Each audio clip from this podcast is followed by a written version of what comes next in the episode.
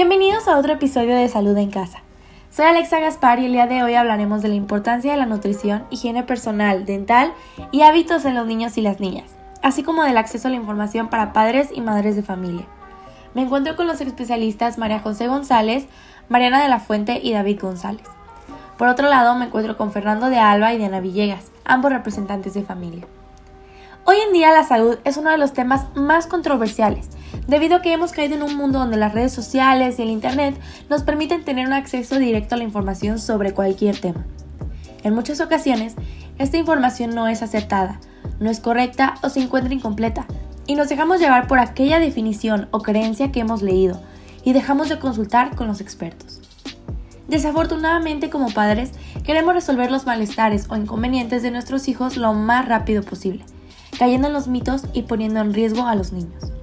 Así que el día de hoy me gustaría abrir un espacio en el cual sabemos que la información es 100% correcta y que usted que nos escucha podrá hacer uso de ella para el beneficio de su familia. María José González, para usted, ¿cuál sería un concepto de nutrición correcto para un niño? Cuando hablamos de una correcta nutrición, hablamos de una buena salud, de un niño con buenos hábitos, con una buena alimentación, que cumple con sus horas de sueño y de ejercicio, para que un niño se mantenga saludable y con una buena nutrición, los padres son una gran influencia y apoyo. Ellos son los principales responsables de la alimentación de sus hijos y durante pues, estos años de vida eh, es de suma importancia que proporcionen a sus hijos una dieta balanceada. Eh, esto último es muy importante ya que día a día hay más niños con problemas de malnutrición, obesidad, eh, sobrepeso y complicaciones como, como la diabetes. Es muy cierto, la educación y el acceso a la información influyen bastante en los niños y sus familias. Debemos tener mucho cuidado en donde buscamos, leemos o escuchamos, ya que muchas veces se transmite información falsa y nada actualizada, por lo que muchos padres y madres ponen en práctica estos mitos y consejos falsos sin saberlo, solo porque esperan lo mejor para sus hijos. Es por esto que debemos tener mucho cuidado. Es muy cierto lo que mencionan. Hoy en día es muy fácil encontrar opiniones y cuentas de todo tipo y con todo tipo de información. Y como bien mencionaban, cada día vemos problemas de malnutrición en niños muy pequeños. Mariana de la Fuente, para usted, ¿cómo es que estos problemas dañan la salud del infante? Últimamente se han presentado aún más casos de malnutrición, especialmente debido a la obesidad de niños.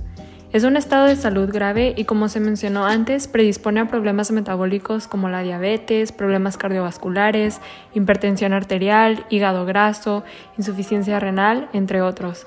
También puede llegar a problemas graves como son los desplazamientos y fracturas de la cabeza femoral u otros problemas osteomusculares. Es por esto que es muy importante que se haga un seguimiento adecuado al desarrollo y la salud nutricional. ¿Cómo puedo evitar que mi hijo tenga alguno de estos problemas? Hay muchos factores que pueden influir, especialmente durante la infancia. La velocidad a la que crecen los niños y las niñas varía mucho dependiendo de la etapa en la que se encuentren y con ello los requerimientos nutricionales. Debe haber un equilibrio en la ingesta de proteínas, de grasas, de calorías y otras que van a depender del peso y edad de cada paciente. ¿Qué me recomiendan en caso de que mi hijo tenga falta de apetito?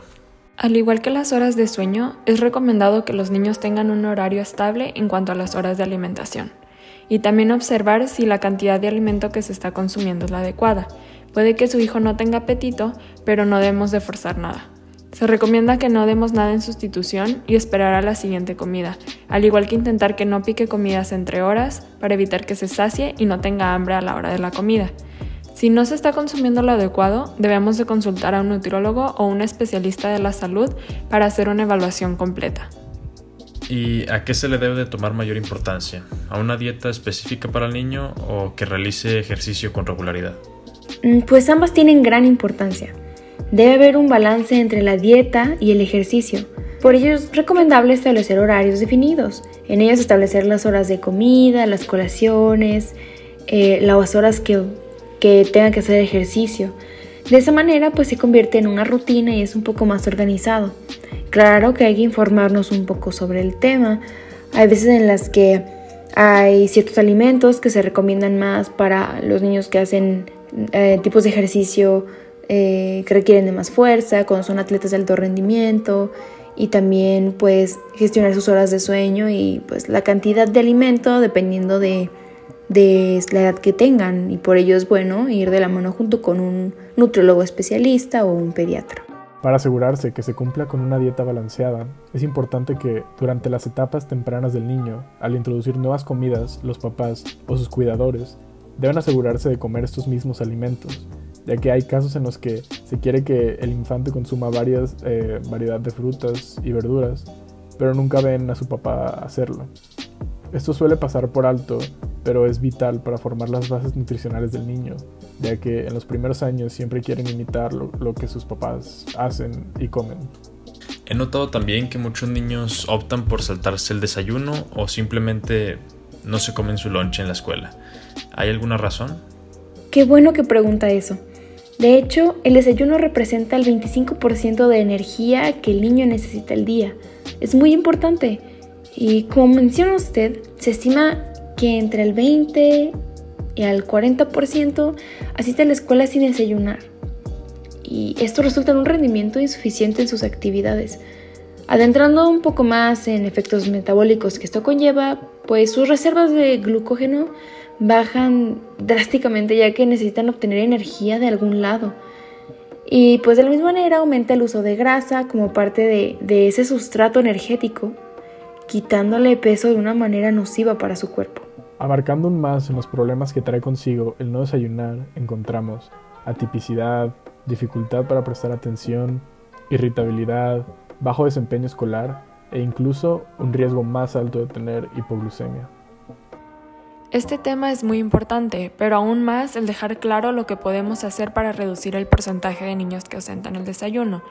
Para esto se recomienda que se reserve un tiempo suficiente para el desayuno, que se procure que el desayuno sea variado, tener desayunos sencillos, desayunar sentados y fomentar el desayuno en la familia. Por otro lado, si se manda un lunch a la escuela, se aconseja combinar colores, usar alimentos frescos, mandar verdura cruda, también mandar almendras o nueces y en general alimentos balanceados que cumplan con los requerimientos nutricionales del niño, evitando comidas chatarras. Algo que también me tiene muy preocupada es que mi hijo de 7 años me pide alimentos como hamburguesas y pizzas con más frecuencia, y cada vez es más difícil hacerlo comer en la casa. ¿Es normal este comportamiento para alguien de su edad? Sin duda, la edad no ayuda con eso, pero también existen diversos factores para su conducta. Hace poco tuve una plática con mi colega, la doctora pediatra Guadalupe Rodríguez, y llegamos a la conclusión que el exponer a los niños a más de dos horas al día de televisión puede desembocar en un incremento en el consumo de productos chatarra, ya que es un hecho que el 60% de los comerciales son de comida. También trae complicaciones psicosociales y limitantes en cuanto a su ciclo de sueño y por lo tanto en su rendimiento diario. Esto tiene mucho sentido. Últimamente llego tarde a trabajar y cuando llego encuentro a mi hijo dormido frente a la televisión. Nunca hubiera pensado que eso tuviera tanto impacto en él. Estoy consciente que durante la adolescencia existe otro pico de crecimiento, pero algo que no me queda claro es que muchos adolescentes alteran mucho su dieta durante esta etapa, además de la carga emocional que les significa esta misma edad. ¿Hay algo que nos recomiendan para apaciguar y mejorar el desarrollo de un adolescente? El cambio en hormonas y el ambiente social al cual están expuestos la mayoría de adolescentes tiene un impacto notable en su comportamiento y principalmente en su alimentación. Por ejemplo, se estima que el 20% no desayuna, otro 22% no come a mediodía y el 50% de ellos come bocadillos chatarra antes de acostarse. Es correcto lo que dice. Al haber otro pico de crecimiento en esta edad, los requerimientos nutricionales aumentan de manera proporcional. Sin embargo, es común ver a jóvenes satisfacer los picos de antojos con un abuso de comida chatarra y de la misma manera introduciendo alcohol con un abuso desmedido o incluso optar por cambiar a una dieta vegana. Todo esto acompañado de trastornos alimenticios que suelen originarse en esta etapa de crecimiento y deberían de tratarse de manera inmediata. Sin duda alguna, la adolescencia es una etapa de muchos cambios en muchos aspectos de la vida de una persona. Es por eso que nosotros como papás debemos de acercarnos a ellos y apoyarlos. En cuanto a las recomendaciones, nosotros debemos de ser flexibles y es muy importante no hacer juicios o criticar.